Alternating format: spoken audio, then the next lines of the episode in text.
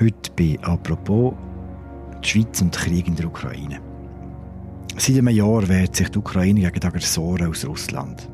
Der Krieg lässt kein Land in Europa unberührt. Auch die Schweiz hat sich im vergangenen Jahr dazu müssen verhalten. Neutralität hin, Neutralität her. Es ist um die grossen Fragen gegangen. Sollen wir Waffen schicken in die Ukraine? Wie gehen wir mit den Flüchtlingen aus dem Krieg um? Wie mit den russischen Geldern und den Oligarchen, die bei uns sind? Ein Jahr nach dem Kriegsausbruch finden wir es bei apropos einen guten Zeitpunkt, um zurückzuschauen.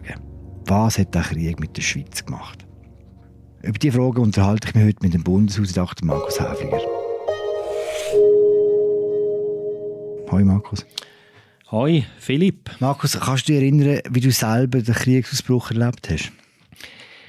Es war ja am Morgen, 24. Februar, und ich muss ganz ehrlich sein, ich gehöre nicht zu denen, die heute sagen, ja, man hat ja gewusst, dass das passiert und was sind das auch alles für unfähige Politiker, die das nicht gesehen haben.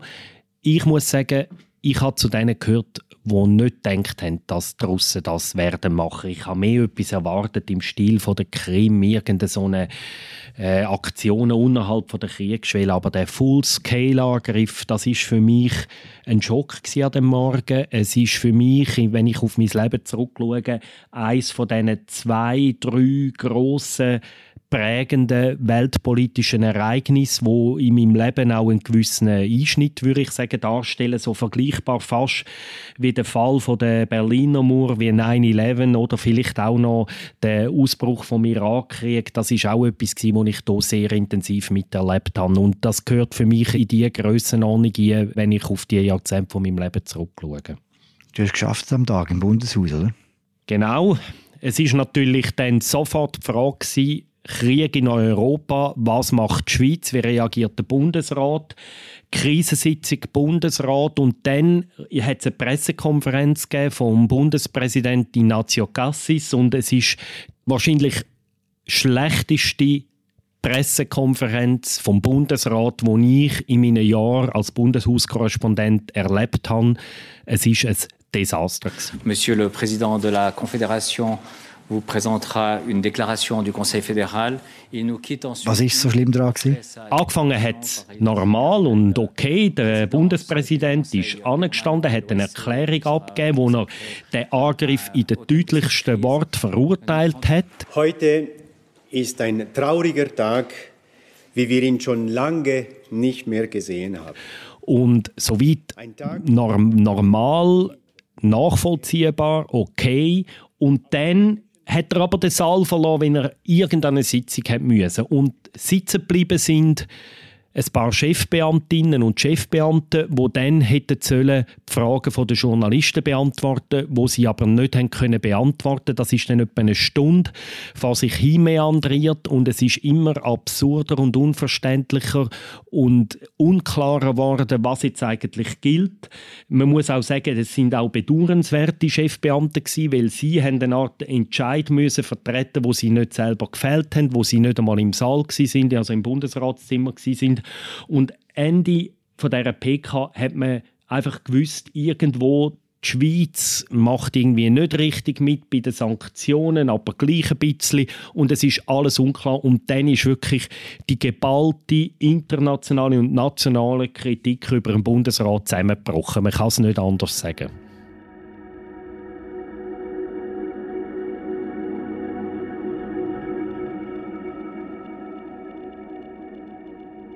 Die Reaktion war, dass man die Sanktionen recht schnell, recht äh, konsequent übernommen hat? Ja, es ist etwa vier oder fünf Tage gegangen, bis die Regierung wieder einen Fuß gefasst hat. Und wir müssen vielleicht uns noch mal schnell zurückerinnern. Das ist schon ein wesentlicher Punkt in dieser ganzen Geschichte, oder? Die Schweiz hat ja schon 2014, wo Russland Krim besetzt hat, gewisse Massnahmen beschlossen. Die EU und die Amerikaner haben hier Sanktionen ergriffen gegen Russland, wo aber die Schweiz nicht eins zu eins nachvollzogen hat. Aber sie hat hier beschlossen, ja, wir wollen einfach die Umgehung von diesen Sanktionen verhindern über die Schweiz. Also man hat zum Beispiel, wenn ein russischer Oligarch in der EU sanktioniert wird, hat man verhindern, dass dann der seine Geschäfte einfach in die Schweiz verleiht. Das hat man hier beschlossen und am 24. Februar 2022 hat der Bundesrat zuerst so weiterfahren mit der eine Art Leitsanktionen, würde ich das nochmal nennen. Und das ist einfach hier auf krasses Unverständnis gestoßen und man muss heute sagen, das ist wirklich eine kolossale Fehlleistung vom Bundesrat damals. In, verantwortlich sind da vor allem das Außendepartement von Ignazio Cassis und wahrscheinlich noch ein mehr das Wirtschaftsdepartement von Guy Parmelin. Die haben nämlich da schlicht auch keine Optionen vorbereitet gehabt. Die EU und die Amerikaner haben ja den Russen schon lange, also sicher mehrere Wochen, wenn nicht Monate, mit Sanktionen droht, falls sie würden angreifen. Und die Schweiz hat wie den Fall nicht richtig vorbereitet. Wir würden ja erwarten, dass eine Regierung in so einem Fall mehrere Optionen auf dem Tisch hat, ausgearbeitet. Das ist nicht der Fall. Sie mussten total müssen improvisieren und dann sind so im Laufe von etwa vier, fünf Tagen ist ein Bundesratsmitglied nach dem anderen eine Art umkippt und hat dann so öffentlich eine Art durchblicken lassen, hey, ich bin im Fall schon auch für Sanktionen und am Schluss hat dann der Gesamtbundesrat das nachvollzogen und hat dann wirklich gesagt, jawohl, wir machen hier in dem Fall nicht wie 2014 Leitsanktionen, sondern Full-Scale-Sanktionen. Wir übernehmen einfach alles, was die EU beschließt. Was auch recht klar war, ist, dass der Krieg auch einen grossen Impact auf äh, das Verständnis von der Schweizer Neutralität wird haben. Das ist es so. Es ist natürlich dann die Sanktionsbeschluss das ist nicht eine erstmalige Geschichte gewesen. Die Schweiz hat auch schon vorher in anderen Konflikten, also Syrien, Ex-Jugoslawien und so, immer wieder EU-Sanktionen übernommen. Aber im Ausmaß ist das natürlich historisch gewesen. Und dazu ist gekommen, dass der Bundesrat recht unklar kommuniziert hat. Er hat es nicht geschafft, können klar zu machen, dass die Schweiz neutralitätsrechtlich total neutral bleibt in dem Krieg, aber trotzdem Sanktionen übernimmt, weil der Bruch vom Völkerrecht durch die Russen so krass ist, dass es wirklich keine andere Wahl gibt für ein Land wie die Schweiz, wo das Völkerrecht hochhaltet. Und der Bundesrat hat das wenig geschafft. Er hat dann einfach angefangen, ja, wir nehmen, wir nehmen die Sanktionen, wir nehmen sie. Und im Ausland ist dann der Eindruck entstanden, die Schweiz gibt Neutralität auf. Das hat Schlagzeilen gegeben.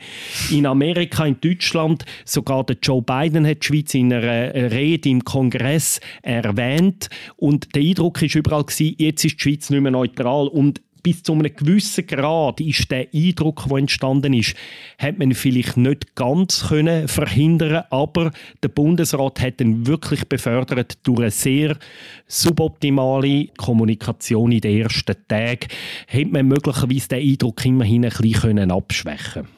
Was auch schwierig ist, ist der Moment, wo man sieht, was für Verbrechen in der Ukraine stattfinden. Das Massaker in Butscha zum Beispiel hat auch für eine gröbere Kommunikationsverwirrung gesorgt innerhalb des Bundesrat. Ja, genau. Dort hat es auch so gewisse Kommunikationsprobleme gegeben. Der Ignacio Cassis hat dann im ersten Moment irgendwie das nicht ganz klar verurteilt, sondern hat eher so etwas gesagt im Sinn, ja, es ist ganz schlimm, jetzt muss man das sauber aufklären. Dort hat es dann auch gewisse Empörung gegeben, von, unter anderem vom Präsidenten von äh, Ignazio Cassis, seiner Partei, Thierry Burkhardt, der dann sofort klarer reingegangen ist und das verurteilt hat. Ich denke, es ist dort zum Teil in dem konkreten Fall habe ich jetzt persönlich Kommunikation von Ignacio Cassis nicht ganz so daneben gefunden wie andere politische Akteure. Ich finde auch, man muss ihm zugestehen, nach diesen Anfangspannen hat er im Laufe der letzten Monate viel klarer Tritt gefunden. Ich finde, er kommuniziert inzwischen viel sauberer in der Balance zwischen wir sind neutral und gleichzeitig verurteilen wir die Kriegsverbrechen, den Bruch vom internationalen Völkerrecht in den klarsten Worten. Ich finde, er ist inzwischen viel sicherer sicherer geworden in dieser Kommunikation. Wer von Anfang an auch eine sehr spezielle Rolle hatte, ist Karin Keller-Sutter. Sie war damals noch Justizministerin und damit äh, verantwortlich für das Asylwesen. Sie hat sehr schnell reagiert und hat dann einen der Schutzstatus S, eine Art, der hat es so in der Theorie schon gegeben, ist aber noch nie angewendet worden. Wir hätten einen speziellen Status geschaffen, weil man sehr schnell gemerkt hat, da werden Millionen flüchten oder äh, aus der Ukraine und sie werden zum Teil auch in die Schweiz kommen. Hat man dann den Status, weil man hat gewusst, man kann die Leute nicht als Asylbewerber behandeln, weil das würde System, erstens sind es keine Asylbewerber im klassischen Sinn und zweitens würde das System vom Asylwesen total zusammenbrechen. Man muss die schnell, unbürokratisch aufnehmen und das ist sicher auch eine logistische, administrative Leistung gewesen, wie schnell dass das umgesetzt worden ist, auch von den Kantonen. Das hat relativ schnell hat das angefangen zu funktionieren. Die Leute sind registriert worden, sind zum Teil in staatlichen Unterkünften untergebracht worden, aber eben auch zu einem grossen Teil auch von privat. Also es hat am Anfang, vielleicht erinnert man sich heute nicht mehr so daran, aber es ist schon äh, am Anfang eindrücklich auch zu sehen, die Solidarität Bewegung, die durch das Land gegangen ist. Zehntausende von Leuten haben irgendwie ihre Wohnungen geöffnet. Es hat Leute gegeben, die irgendwie acht Feldbetten ihre Stuben eingestellt haben, die Ferienhäuser freigemacht haben, dass wirklich Zehntausende von ukrainischen Flüchtlingen auch privat untergekommen ist und Behörden haben das in dem Fall auch äh, möglich gemacht. Das ist für normale Flüchtlinge viel weniger einfach. Also man hat da die Ukraine-Flüchtlinge auch letztlich mit mehr Recht ausgestattet als sagen wir, ein normaler ja, Flüchtling, der aus Afghanistan oder Syrien in die Schweiz kommt. Also eines von diesen Beispielen ist, dass sie auch sofort das Recht haben, zum Beispiel zum dürfen arbeiten, falls sie eine Stelle finden und so weiter und so fort. Und eben auch die erleichterte Möglichkeit dürfen bei jemandem privat unterzukommen. Jetzt wird auch ein Schlaglicht darauf geworfen, wie die Schweiz mit anderen Flüchtlingen umgeht. Weil das haben wir dann noch viel deutlicher gesehen als, als sonst. Es hat natürlich dann wie zwei Perspektiven auf das gegeben, oder? Die einen haben gesagt, äh, ja, das ist eine Sauerei, oder? Dass man die Ukrainer in Anführungszeichen besser behandelt als irgendjemand, der aus Syrien kommt, wo letztlich aus einer genau gleichen Situation kommt. Und umgekehrt positiv formulieren kann man es natürlich auch so, dass es auch wirklich im positiven Sinn wirklich auch eine Solidaritätswelle ausgelöst hat. Wie ist denn heute? Wie viele Flüchtlinge aus der Ukraine sind noch da? Da sich die integrieren? Wollen die wieder zurück? Weiss man da etwas? Es sind rund 75'000, die jetzt noch da sind. Also die, aufs Komma kann ich jetzt die Zahl nicht aus dem Kopf nennen. Es sind auch einige Tausend schon wieder retour gegangen, wo zum Teil irgendwann, gerade solche aus Kiew, ich kenne selber äh, so eine Familie, die aus Kiew gekommen ist, wo nachdem der russische Druck auf Kiew weggegangen ist, wo es dann wieder zurückgekehrt ist und so. Aber 75'000 sind noch rund da und da sind in den Medien dann einige sehr spektakuläre Integrationserfolge sind da vermeldet worden. Oder? Das sind Leute, die haben fast innerhalb von drei Tagen einen Stelle gefunden als Biochemikerin oder irgendetwas. Es gibt natürlich auch sehr viele, die nach wie vor keine Arbeitsstelle haben. Wo es kommt halt schon darauf an, ob jemand vielleicht in der Ukraine in einem Supermarkt geschafft hat vorher oder ob sie Biochemikerin an einer Uni war. Oder? Und für viele ist halt schon auch die Sprachhürde. Oder? Man hat in den Medien, gerade am Anfang, hat mich das immer ein bisschen lustig und auch wir haben dann schon vor allem die halt am Anfang porträtiert, die da irgendwie möglicherweise schon flüssend Deutsch, sicher Englisch haben können. Und es hat halt auch wirklich viel gehabt, wo kein, ich kenne selber solche, kein Wort Deutsch oder Englisch haben können. Und es ist klar, für die ist äh, die Integration viel schwieriger. Und die sind halt zum Teil auch auf der Suche nach einer Stelle, finden sie vielleicht nicht. Aber es gibt auch viele Erfolgsgeschichten und es ist sicher so, dass sich von denen einige entweder schon haben oder noch werden können integrieren. Aber das kontrastiert mit dem eigentlichen Zweck von dem Schutzstatus S, weil äh, auch Karin Keller-Sutter hat immer betont, ja, die Leute die müssen dann wieder gehen, oder wenn der Krieg fertig ist. Und jetzt passiert so parallel die Integration, man will sie integrieren, ist ja auch notabene für den Schweizer Sozialstaat eine gute Sache, weil die Leute die äh, kommen auch Asylsozialhilfe über. Das ist viel weniger als was ein Schweizer Sozialhilfe bekommt, aber es kostet sicher etwas und der Staat hat das Interesse, dass sie integriert werden und gleichzeitig sagt man dann, aber die müssen dann mal wieder heimgehen. Das wird in den kommenden Jahren wird das schwierige Diskussionen sicher geben. Hm.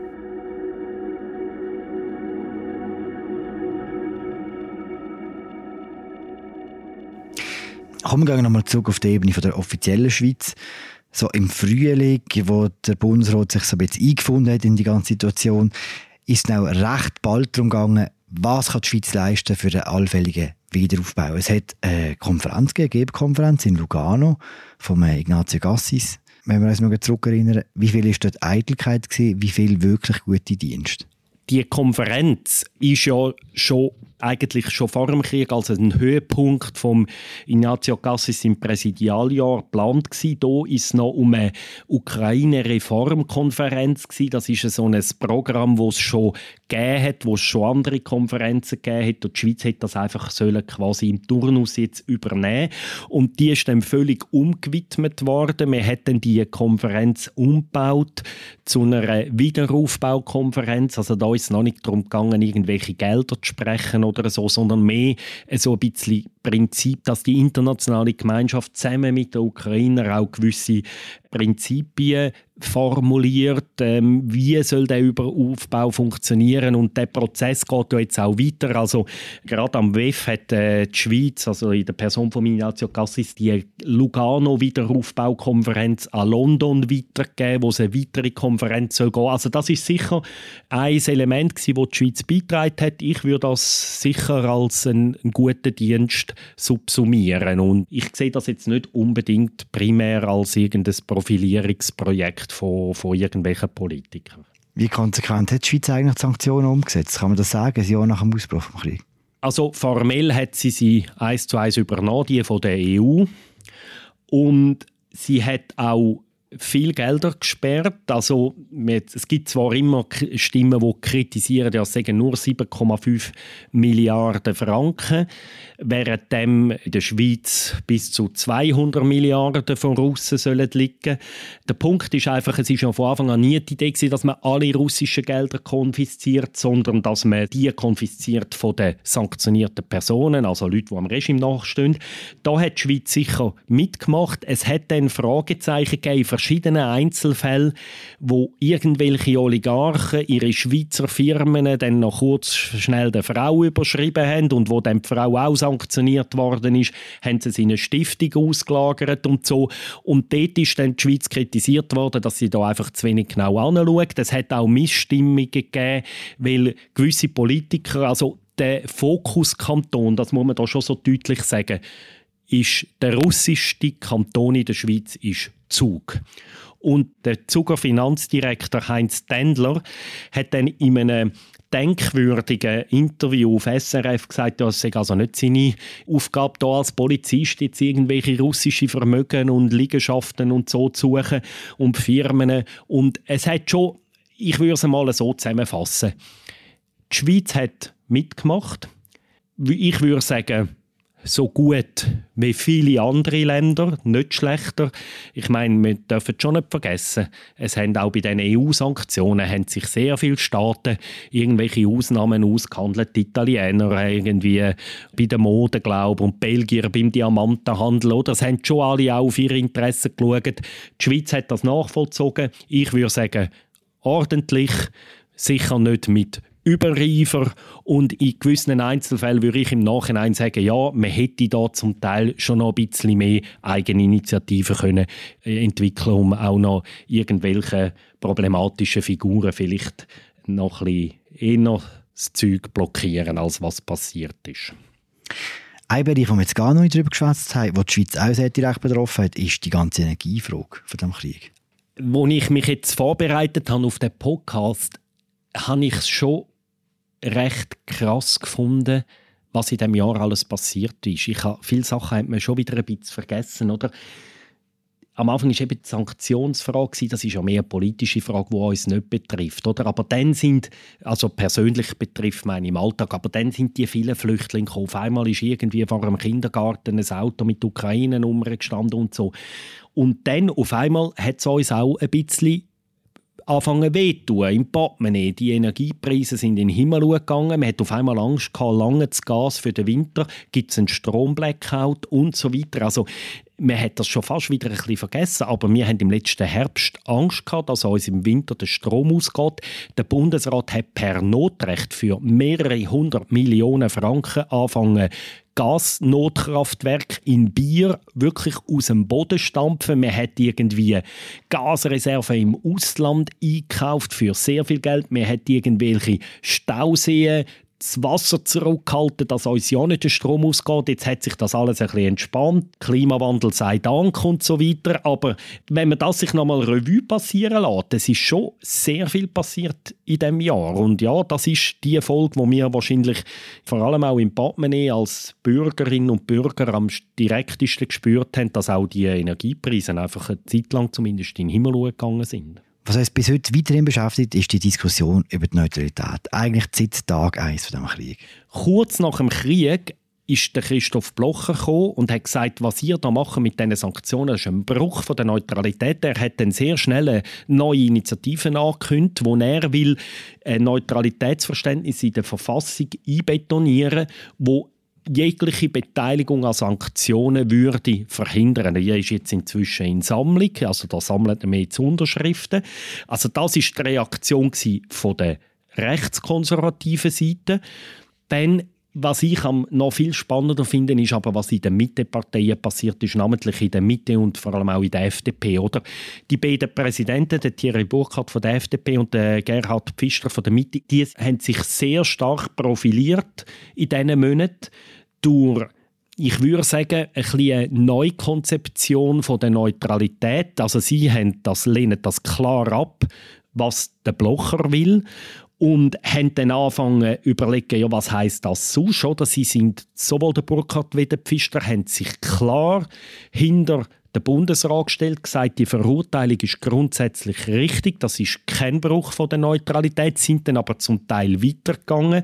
Der Thierry Burkhardt hat eine Annäherung an die NATO verlangt und der Gerhard Pfister ist noch viel weitergegangen. Er hat gefunden, der Bundesrat könnte sogar eben bei den Waffen Export mindestens der Reexport von Waffen, Schweizer Waffen, die früher zum Beispiel an Deutschland geliefert worden sind, könnte er bewilligen.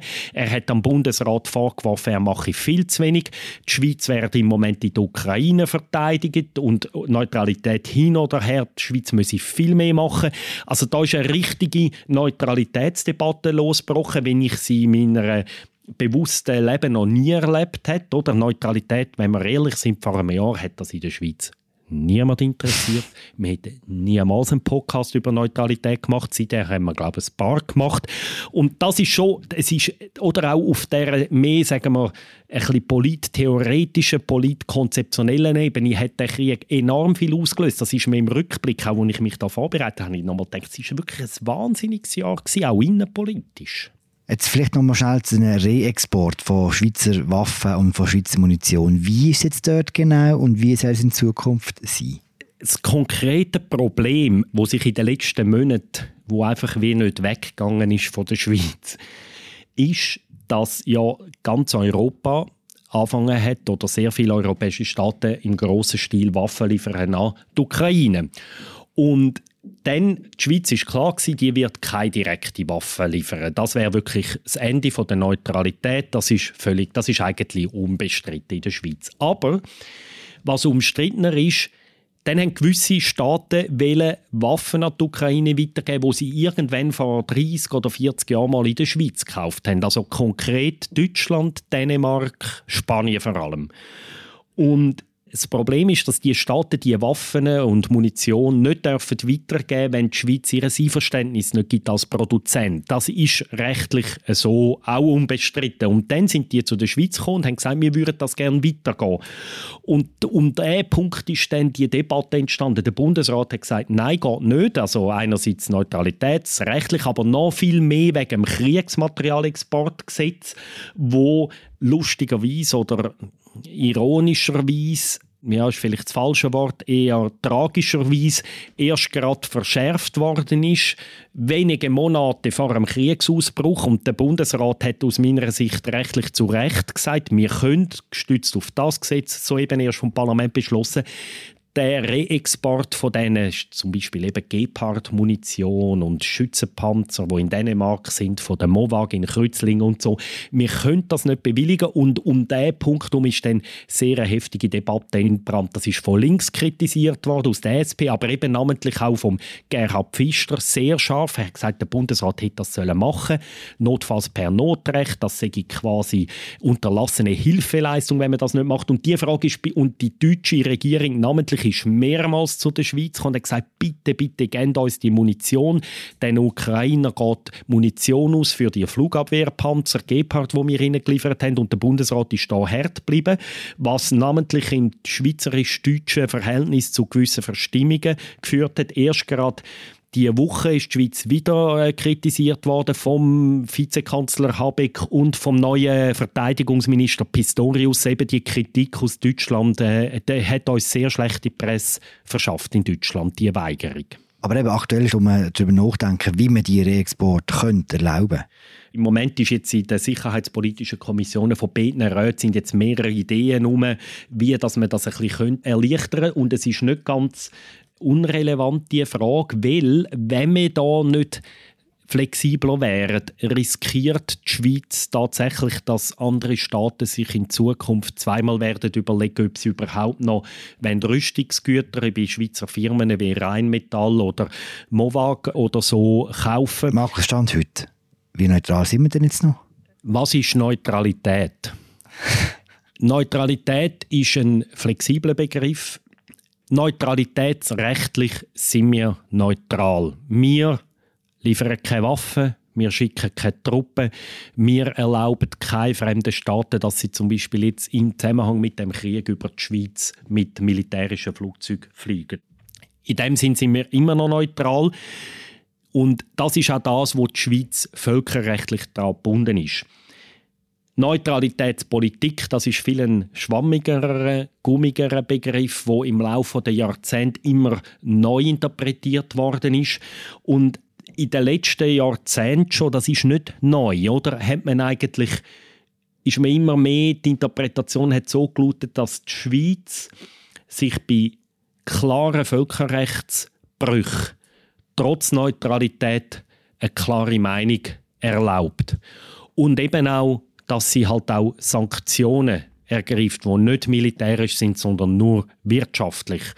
Und es gibt Leute wie Christoph Blocher, die sagen, ja, das ist auch Kriegsführung, das ist eine Brotsperre, sagt er gern, und das sei auch eine Kriegsführung. Und die anderen sagen ja nein, das ist eine Interpretation von der Neutralität, wo halt an den Umständen geschuldet ist. Neutralitätsrechtlich, um meine Antwort zusammenzufassen, ist die Schweiz weiterhin neutral. Aber dass sie im Moment, namentlich auch von der russischen Seite, nicht als neutral wahrgenommen wird, das ist ebenso klar. Aber wenn wir ein bisschen in der Geschichte zurückgehen, auch im Zweiten Weltkrieg ist ja die Schweiz neutral geblieben und ich glaube auch hier ist sie zu verschiedenen Kriegsphasen entweder von den Alliierten oder von den Deutschen auch nicht als neutral wahrgenommen worden.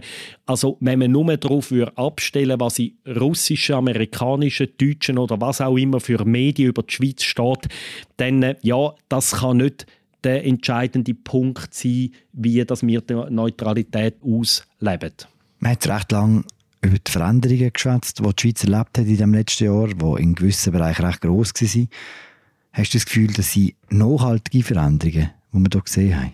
Nachhaltig ist, finde ich, aus heutiger Sicht würde ich sagen, sind zwei Sachen. nachhaltig ist, dass sie glaube wirklich unsere Energiedebatte verändert hat. Also dass die Selbstversorgung bei der Energie und vielleicht auch in einem kleineren Teil, vielleicht auch bei Nahrungsmitteln und anderen wichtigen Gütern, aber vor allem bei der Energie, dass man neu gemerkt hat, wir müssen uns zu einem stärkeren Grad können selber versorgen. Ich habe das Gefühl, das ist einigermaßen nachhaltig. Das wird das Bedürfnis, der Wille, die Erkenntnis wird nicht weggehen. Und ich glaube auch, dass die Schweiz politisch ein bisschen europäischer geworden ist in diesem Jahr. Und zwar nicht im Sinn, dass wir irgendwie näher an einem EU-Beitritt wären, aber dass wir uns wieder neu in einer breiteren Bevölkerung als Teil von einer europäischen Wertegemeinschaft sehen. Eine Wertegemeinschaft, die demokratisch ist, wo gegen autoritäre Regime ist, wo auch weiß, dass sie bedroht ist, dass sie auch sogar militärisch bedroht ist und dass sie sich auch militärisch muss können wehren und dass man das eben nicht als 9 Millionen Ländli alleine kann machen mit irgendwelchen Superarmeen, sondern dass man auch da irgendwie auf eine mindestens informelle Kooperation mit den Nachbarn angewiesen ist. In dem Sinn ist die Schweiz in diesem Jahr aus meiner Sicht europäischer geworden oder mindestens Selbstverständnis von einem grossen Teil der Schweizer und ich würde sagen, möglicherweise auch ein bisschen realistischer und weniger politromantisch geworden in diesem Jahr.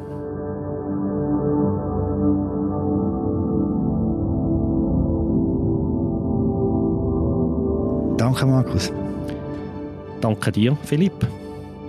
Das war sie, die aktuelle Apropos-Folge so ein Jahr Krieg aus Schweizer Sicht. Das war es in dieser Woche von «Apropos». Die Sendung wird moderiert von der Mirja Gabatur und von mir, Philipp Loser, produziert werden von Laura Bachmann. Jetzt wünsche ich euch ein schönes Wochenende. Wir hören uns am Montag wieder. Ciao zusammen.